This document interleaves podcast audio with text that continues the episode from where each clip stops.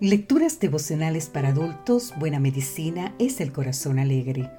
Cortesía del Departamento de Comunicaciones de la Iglesia Dentista del Séptimo Día Gascue en Santo Domingo, capital de la República Dominicana. En la voz de Sarat Arias. Hoy, 27 de septiembre, si eres hijo de Dios.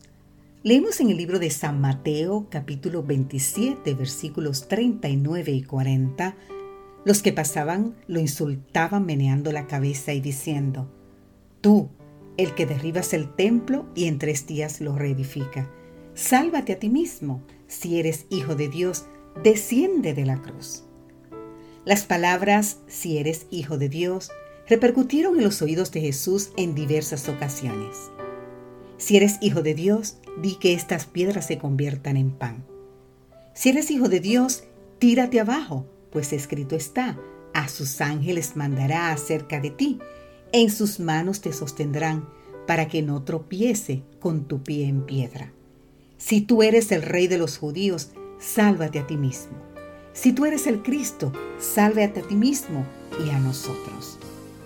Los escenarios, un desierto árido y peligroso en el que Jesús sentía los dolores más agudos del hambre. Una cruenta cruz erigida para los malhechores, rodeada de ofensas y ultrajes. ¿Has observado que los momentos de duda se suscitan principalmente cuando las circunstancias son desfavorables? Además, además de ello, muchos otros dudaron de la identidad de Cristo, porque su conducta no se ajustaba a sus expectativas. Nos asombra pensar que allá en la cruz Mientras se cuestionaba la identidad de Cristo, hasta sus sentimientos le fueron contrarios. Estando suspendido en la cruz, sintió que su padre lo había abandonado y llegó a clamar el angustioso gemido, Eloí, Eloí, lama sabactani, que traducido es, Dios mío, Dios mío, ¿por qué me has desamparado? Pero Jesús no admitió la duda ni siquiera cuando sus emociones lo hacían sentir lejos de la protección divina. Solo pisó el lagar, dejándonos un ejemplo con su mayor victoria.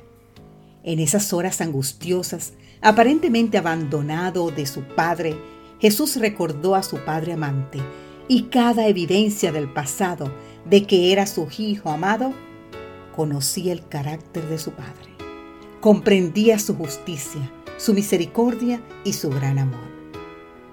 Por la fe, confió en aquel a quien había sido siempre su placer obedecer. Y mientras sumiso se confiaba a Dios, desapareció la sensación de haber perdido el favor de su Padre. Por la fe, Cristo venció. Si la duda asedia tu vida, haz como hizo Jesús. Reúne las evidencias pasadas de que eres un hijo amado de Dios.